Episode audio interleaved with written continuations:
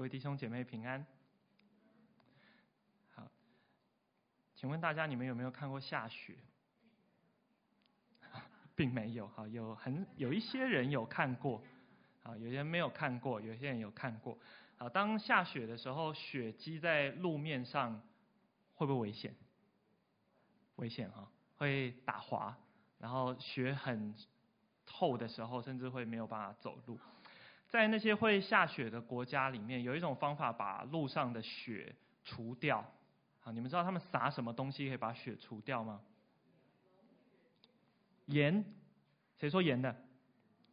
赞，你怎么知道撒盐？不知道，就就就知道。好，你住过会下雪的地方吗？好，没错，在这些会下雪的地方，他们会撒盐，好，或是撒沙子，就是沙子混合的盐啊。为什么要撒盐跟撒沙子呢？因为撒盐的话会让它的凝呃凝固点会降低，所以就会变成在零度还没有办法凝固，要更低才有办法凝固，所以它就是那些雪就会开始融化。好，那在有一些下雪的国家，他们就会规定说啊，你家门口啊或者是商店的门口必须要你要自己去撒盐，好撒沙子，让它可以融化掉。洒水比较慢，啊，洒因为洒水也会滑滑的，啊，所以要撒盐、撒沙子。好，然后呢，我们要来看一段影片，好，这个影片是在乌克兰，啊，这个是在战争之前，在二零二零年的时候，乌克兰首都基辅发生的一件事情，啊，有一个商店它没有按照规定撒盐跟沙子，啊，我们来看一下这个影片。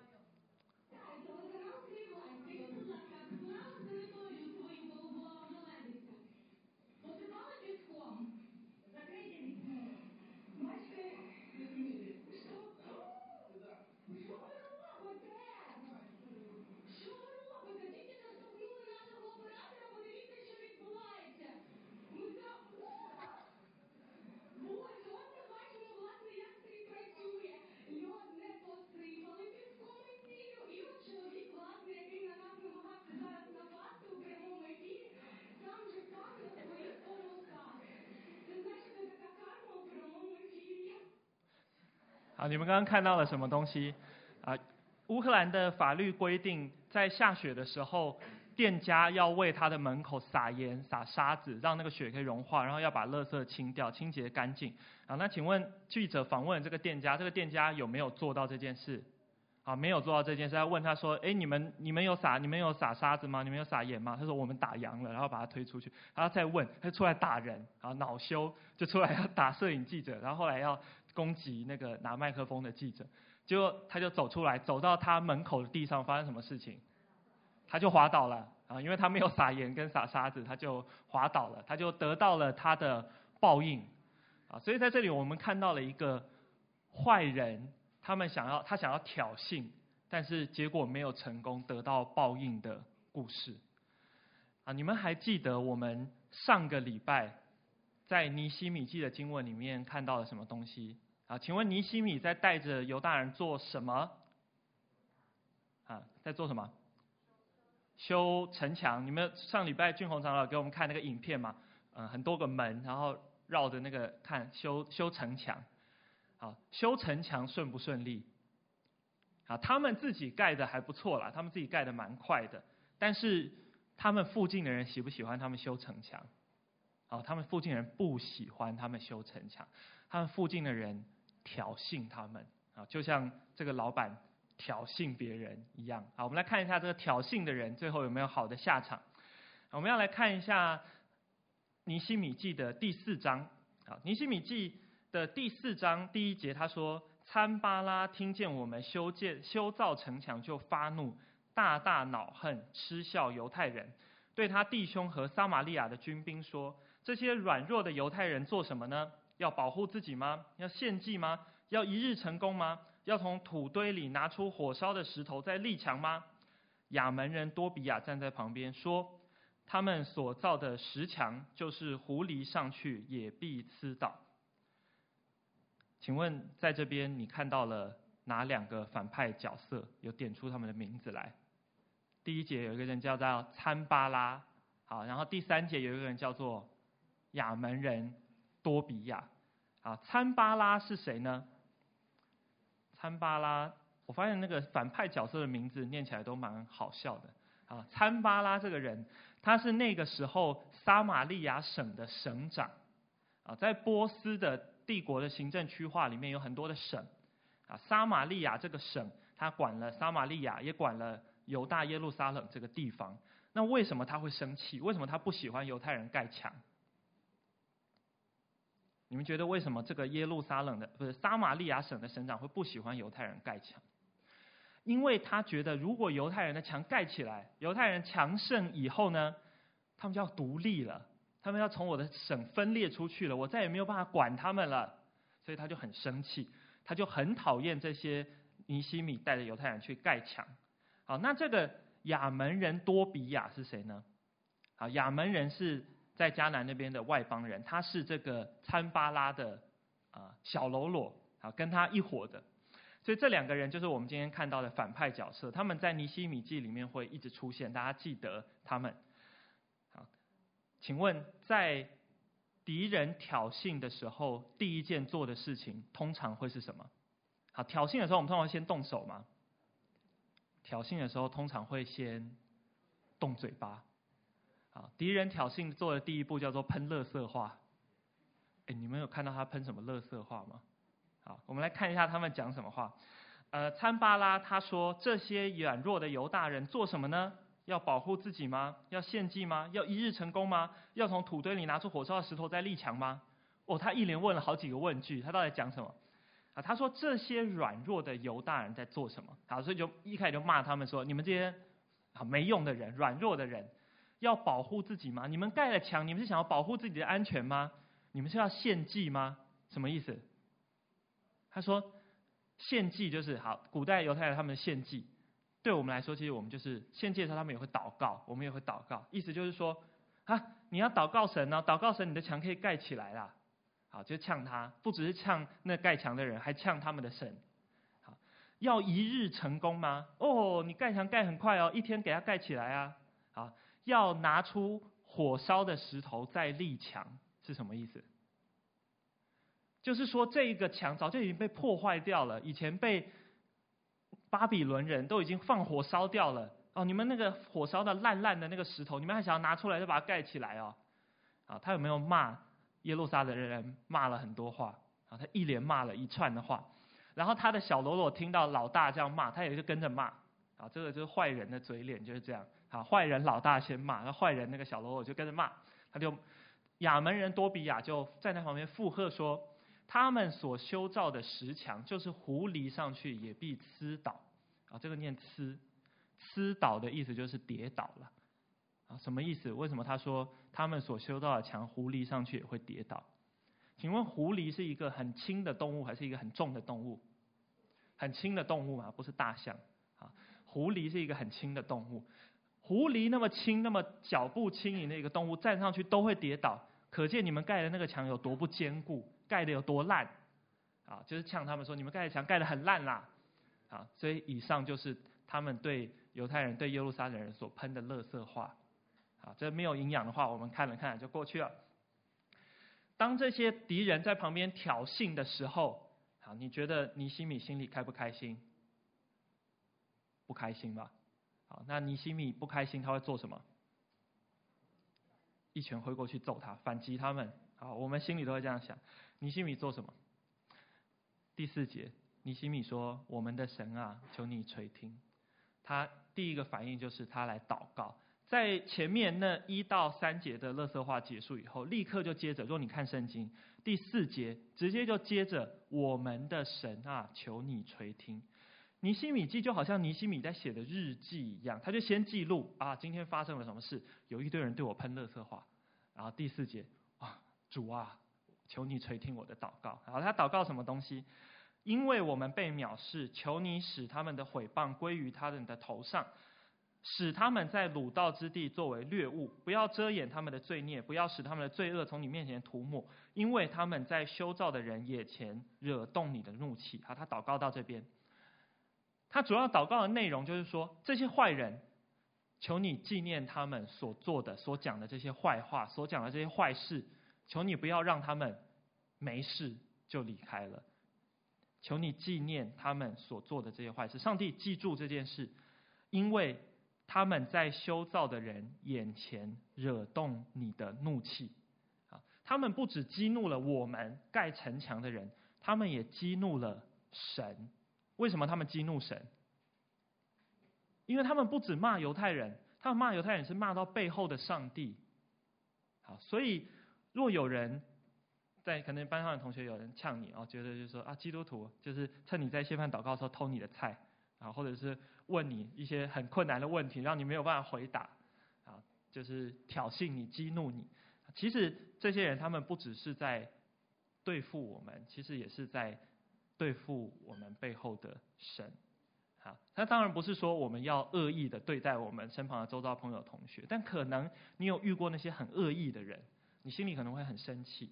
好，但是你记得，不只是我们心里面生气，当我们被恶意的对待的时候，我们背后的神也是生气的。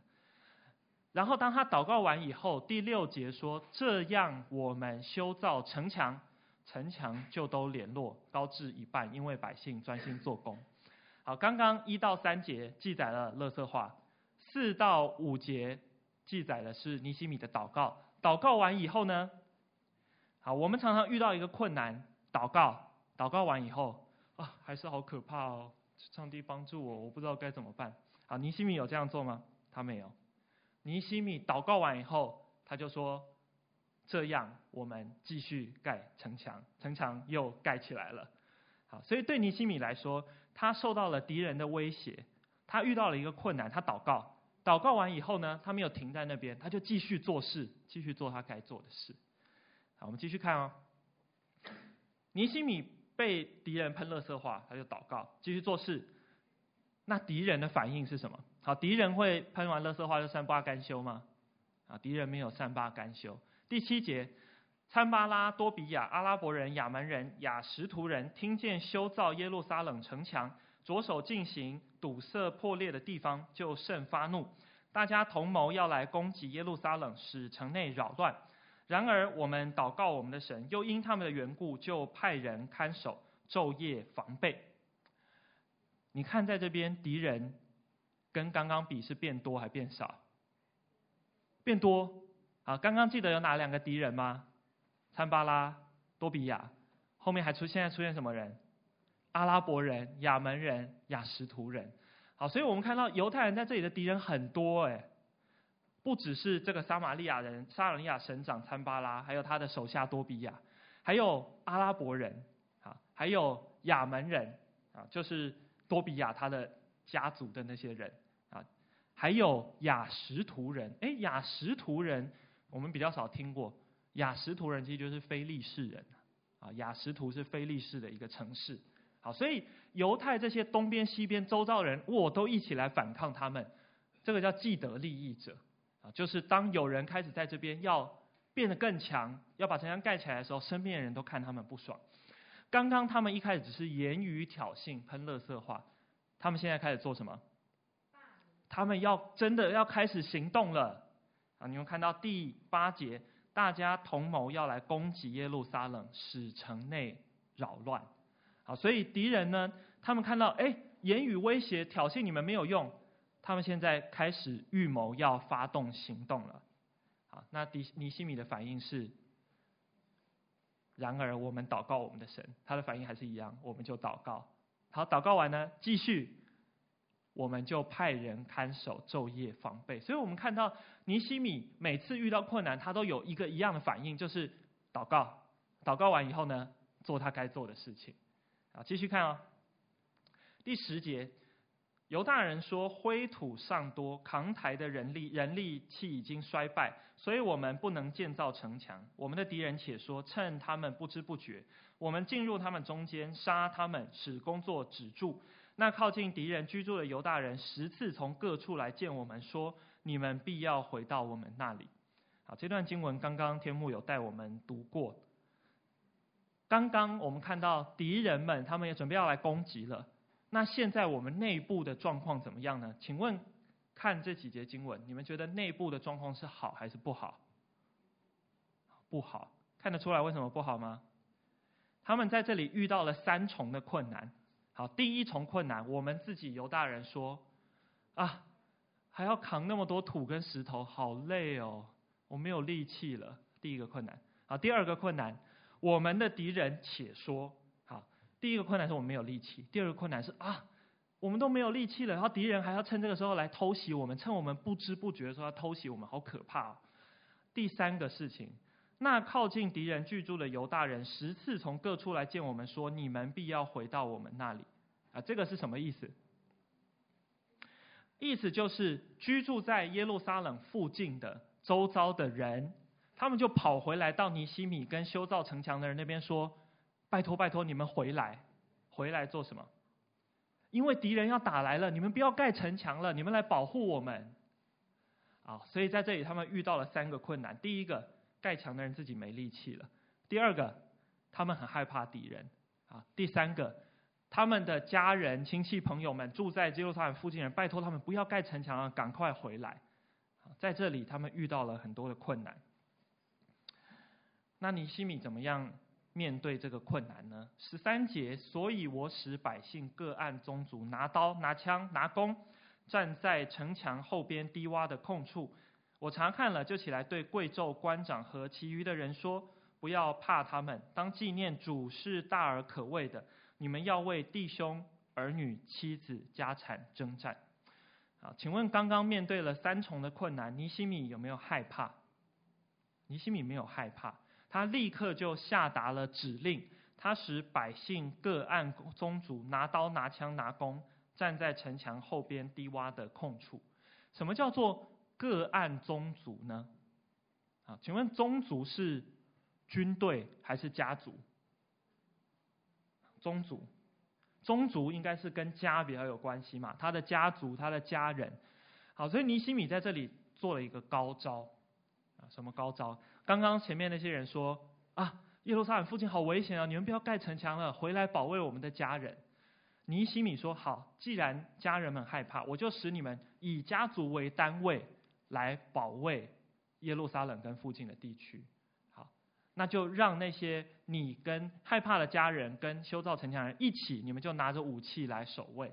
然后他们守卫的方式是站在城墙后边低洼的空处，好，就是站在城墙后面，大概可能有一些凹下来的地方，站在那边，站在那里可能可以露出头来，拿着武器稍微可以看到，但是又不会完全暴露在外面，让敌人一下就可以打到。为什么要这样子站？为什么要站在后边低洼的空处，稍稍露出来？啊，这个叫做威吓的作用。啊，就是敌人来的时候，看到哦，哦，有人拿武器在那边，我好像打得到他们，好像又打不太到他们，所以敌人就会被威吓住，他们就不敢随意来犯，就发现这里有人拿武器防卫的。啊，然后尼西米查看，就是他看这边的情势，他就对贵胄官长还有其余的人说：不要怕他们。当纪念主是大而可畏的，你们要为弟兄、儿女、妻子、家产征战。啊，他不只是对阿兵哥讲啊，不只是对百姓讲，他还对贵胄官长讲。所以这一件事，没有任何人是置身事外的。尼西米在这边，他是一个很棒的领导者啊，他没有说啊，这些我们有权有势当官的人就没事做，在旁边纳粮，你们去守卫。好，没有，他说。所有人一起，我们要纪念主是大而可畏的。你们要为弟兄、儿女、妻子、家产征战。好，请你们仔细的看这一句话，尼西米说的这句话，不要怕他们这一句。好，我们今天主题叫不要怕他们，不要怕你面前的困难，不要怕来攻击的敌人。怎么样不要怕他们？因为。主是大而可畏的，啊，不要怕他们。第一个，我们想到上帝比他们更厉害，啊，上帝可以胜过我们的敌人。敌人虽然可怕，但是上帝是比敌人更有能力的，这是第一个。当我们说上帝是大而可畏的，你觉得好？尼西米接下来应该会怎么说？好，我觉得如果是我写圣经，他可能我可能会写说，不要怕他们，当纪念主是大而可畏的。上帝会为我们征战，啊，应该这样写吧。但是尼西米不是这样写，他说：“纪念主是大而可畏的，你们要为弟兄、儿女、妻子、家产征战。上帝很有能力，但是我们不是坐在这里耍废。我们、你们所有的人要起来，为你们所保卫的弟兄、儿女、妻子、家产征战。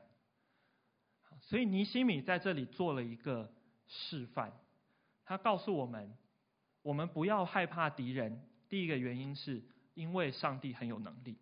好，但是我们不是坐在那边耍废，什么事都不做哦。当我们想到上帝很有能力的时候，我们应该是勇敢的去做我们该做的事情。好，当你面对考试很可怕，好，面对考试很可怕，我们就祷告，求主帮助我们不要害怕考试。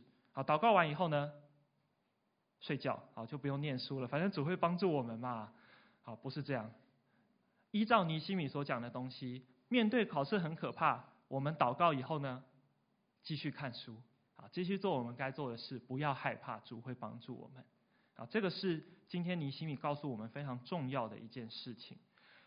我们说我们要百分之百的相信上帝，好，不是代表我们不努力，百分之百的相信上帝，我们也要有百分之百的努力，因为我们相信上帝，上帝是大而可畏、有能力的，所以我们努力的时候，我们也会加倍的有动力的愿意去努力。然后在尼西米对他们讲完这些话以后，十五节。仇敌听见我们知道他们的心意，见神也破坏他们的计谋，就不来了。我们回到城墙那里，各做各的工。从即日起，我的仆人一半做工，一半拿枪、拿盾牌、拿弓、拿铠甲。官长都站在犹大众人的后边，修建、修造城墙的、扛抬材料的，都一手做工，一手拿兵器。仇敌在这边，你们刚刚看到他们第一步叫做喷垃圾话，第二步叫做预谋犯案，第三步呢？叫做就不来了，好，这个叫俗辣。这些仇敌呢，他们只是在那边虚张声势。他们看到犹太人真的做了准备，他们的反应叫做就不来了。啊，那尼西米跟犹大人看到仇仇敌就不来了，他们有松懈吗？啊，他们没有松懈，他们就继续做工。然后从那日起，我的仆人一半做工，一半拿枪、拿盾牌、拿弓、穿铠甲。官长都站在犹大众人的后边。好，尼西米的仆人，好，意思不是那种端水倒茶擦鞋的那种仆人，仆人是他手下的兵的意思。好，他手下的军队。好，所以这些专业的军队，他们就继续带着他们的装备继续守卫，一半的人做工，一半的人守卫。然后那那些原本在做工的人，犹太众人呢，他们就一手做工，一手拿兵器。一手做工，一手拿兵器，你想想看那个画面。如果他们要搬石头，他们要怎么做？搬石头，然后一手拿兵器，拿盾牌，啊，不要打我。所以一手拿兵器，一手做工，一定会让速度变慢，对不对？可是他们选择用这样的方式，即使慢也没有关系。但是他们警醒的因应敌人的威胁，他们知道上帝会来帮助他们，但是他们仍然尽力防备敌人的威胁。好，十八节。修造的人都腰间佩刀修造，吹角的人在我旁边。我对贵胄、官长和其余的人说：“这工程浩大，我们在城墙上相离甚远。你们听见角声在哪里，就聚集到我们那里去。我们的神必为我们征战。”于是我们做工，一半拿兵器，从天亮直到星宿出现的时候。那时我又对百姓说：“个人和他的仆人当在耶路撒冷住宿。”好在夜间保守我们，白昼做工，这样我的我和弟兄仆人，并跟从我的护兵都不脱衣服，出去打水也带兵器。好，刚刚我们前面讲到尼西米的安排是让他们一半做工，一半拿武器，然后有一些做工的人呢，一手拿武器，一手做工。除了这个防备的措施以外，他们还安排了十八节说，修造的人腰间佩刀修造，吹角的人在我旁边。好，请问吹角的人是干嘛的？啊，不是节奏乐队啊，不是演奏音乐。吹角的人，你们看下面他的工作是什么？我们在城墙上相离甚远，你们听见角声在哪里，就聚集到我们那里去。啊，吹角是传递军令的意思。你们知不知道中国古代有烽火台？啊，就是在山上高的地方会设立烽火台，当有敌人入侵的时候，外族入侵的时候就点燃。你看到这个山点燃了，下一个山就跟着点燃，这样一直点点点，就看到一排烽火台都亮了。亮了的意思是什么？好漂亮啊，不是好漂亮，是敌人来了，打仗了。好，所以角声也是一样的意思。城墙很大嘛，你们上礼拜有看到那个影片，围了一圈。当有哪一个地方开始吹角声的时候，其他人你们听见那个角声就往那边聚集，知道敌人从这边攻打了。好，所以尼西米也设计了一个传递军令的机制，啊，告诉大家，当角声在哪里，你们就聚集到我们那里去。然后再次提醒他们，我们的神必为我们征战，好，因为我们的神是大而可畏的，你们不要害怕。于是我们做工一半拿兵器，从天亮直到星宿出现的时候。请问古代的人他们有没有电灯？好，没有电灯。那古代的人他们工作是从什么时候做到什么时候？古代人叫日出而作，日落而息嘛。啊，对吗？所以就是有太阳的时候，他们才工作，因为才照得亮。所以应该太阳起来的时候就工作，太阳下山就回家休息。可是犹太人他们现在在加班，啊，看到他们加班啊，从天亮直到星宿出现的时候，他们一直加班到太阳下山了，天上都星星了，他们还在想办法继续工作，啊，因为他们要加紧赶工，害怕敌人来攻击他们。然后他们。带着一个什么样警醒的态度呢？他们说，个人和个人的仆人当在耶路撒冷住宿，好在夜间保守我们，白昼做工。这样，我的弟兄仆我和弟兄仆人并跟从我的护兵都不脱衣服，出去打水也带兵器。好，我们现在不只要做工，我们还要轮班看守。所以你们呢，做工完就暂时不要回家住，你们就住在耶路撒冷。夜间我们要轮班看守。好，尼西米不只是命令他们。他还以身作则，二十三节这样，我和弟兄仆人，他自己，他自己也跟他的那些军队一起，他们都不脱衣服。好，意思就是说，他们即使休息的时候，军服也都穿在身上了；即使出去喝个水，好上个厕所，他们的兵器也都拿着，以防敌人随时来入侵。所以，这个是尼西米他们所做的万全的准备。他们对上帝有信心，但是他们也做。万全的准备来抵抗他们的敌人。好，在今天我们这段经文里面，其实很短。大家看到，在第四章的经文里面，只有二十几节的经文。啊，我们在这里面看到什么呢？第一个，我们在这里看到尼希米好几次祷告。当敌人喷垃圾话的时候，他祷告；当敌人预谋要准备来攻击的时候，他也祷告。祷告完以后呢，啊，不是在那边耍废，或者不是在那边继续忧愁。尼西米做的事情就是放心，然后继续做他该做的事情。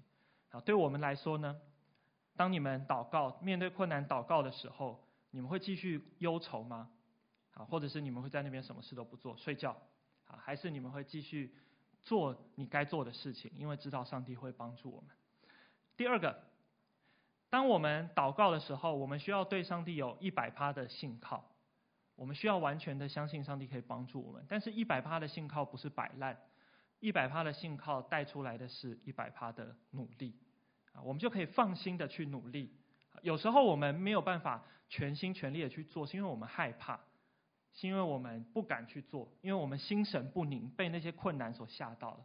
但是当我们完全相信上帝的时候，上帝使我们心里有平安，我们心里有平安以后，反而我们可以发挥一百趴的努力。求主帮助我们，让我们可以在祷告完以后不惧怕，祷告完之后继续做我们该做的事情。我们有一百趴的信靠，我们可以有一百趴的努力。啊，接下来有一段默想的时间，我要请思琴帮我们弹回应的诗歌，然后我们有经文的默想，大家可以看着经文一起来思想刚刚所听到的信息。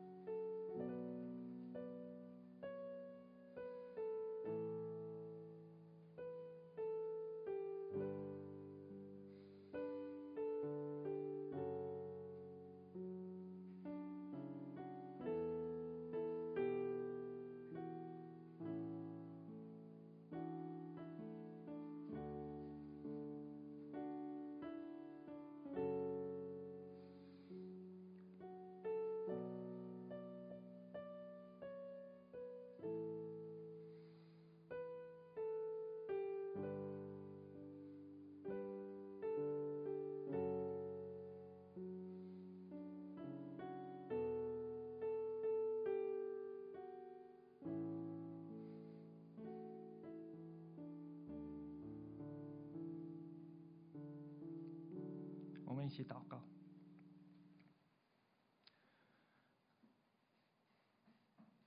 亲爱的天父，你是大而可畏的神，因为有你，我们不害怕。求你帮助我们，让我们在祷告之中可以从你那里支取信心，让我们有力量依靠你。当我们依靠你之后，也帮助我们可以付出我们百分之百的努力，让我们可以做我们该做的预备，让我们可以在我们的努力当中也学习依靠你。谢谢你，我们将要祷告，奉耶稣基督的名，阿门。